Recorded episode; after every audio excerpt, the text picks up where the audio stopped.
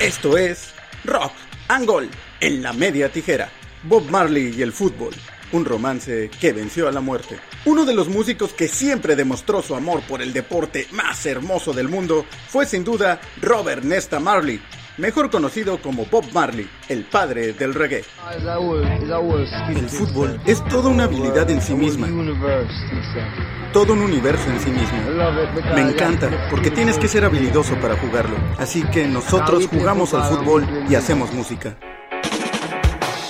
El músico jamaicano no perdía la más mínima oportunidad que tenía para jugar al fútbol. De hecho, su afición a este deporte está relacionada con su muerte. En 1977, durante un partido en Inglaterra, Bob Marley sufrió una terrible lesión. Un pisotón le destrozó uno de los dedos del pie.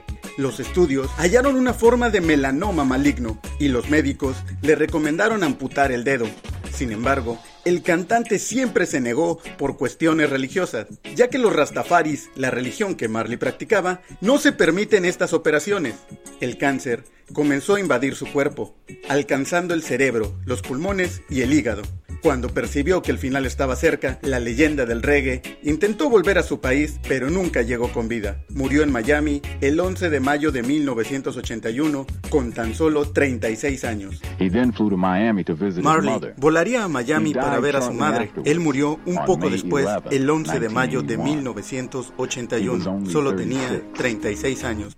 Sin embargo, el romance de Marley y el fútbol no quedó ahí y traspasó las fronteras de la muerte. En Europa, las aficiones acompañan a sus equipos con cánticos para animarlos, y los seguidores del Ajax de Ámsterdam cantan una canción de Bob Marley previo a los partidos de su equipo, Three Little Birds.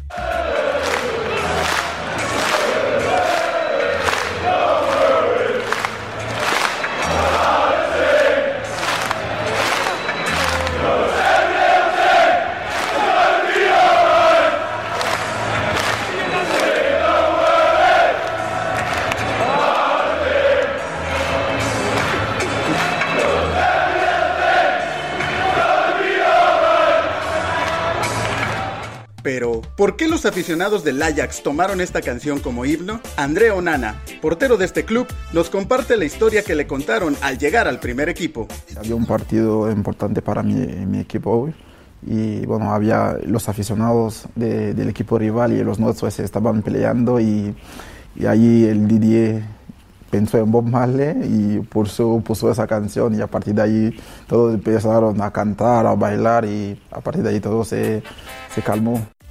Era el año 2008. El Ajax jugaría un partido amistoso en Gales contra el Cardiff City al final del encuentro y debido en gran parte al consumo de alcohol, un sector de los aficionados del Ajax y del Cardiff comenzaron a pelear en la tribuna. La policía comenzó a sacar a los aficionados del Cardiff y le pidieron a Ali Yassin, quien era el DJ del estadio, que pusiera música para ayudar a calmar a los aficionados. Yassin decidió poner la canción de Marley, Three Little Birds, y mágicamente los aficionados que minutos antes estaban peleando comenzaron a bailar al ritmo del reggae. La policía llamó y me dijo, pon algo de música para calmar a las tribunas. Y entonces yo puse Three Little Birds.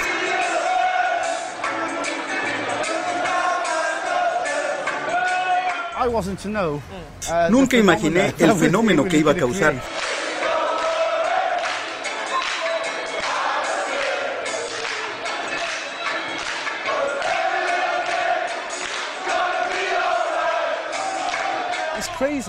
Es increíble cómo esta música de protesta ha logrado traspasar los colores de piel, la cultura, las religiones.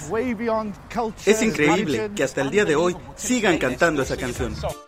A partir de ese día, los aficionados del Ajax adoptaron esta canción como uno de los cantos que entonan previo a los partidos de su equipo.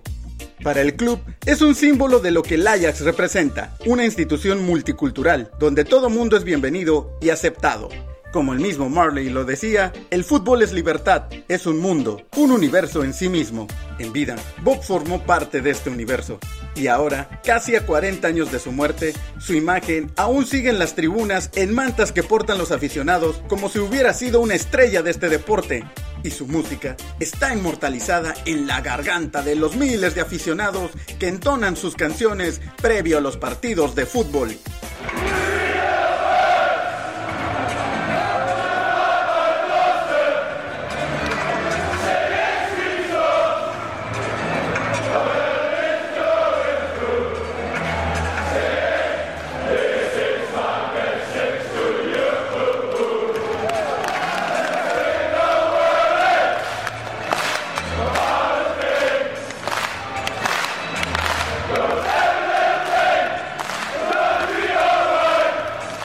Bob Marley es ya parte de la magia que envuelve al deporte más hermoso del mundo, el fútbol. Lo necesito, necesito el fútbol, es ser libre, es libertad, el fútbol es libertad.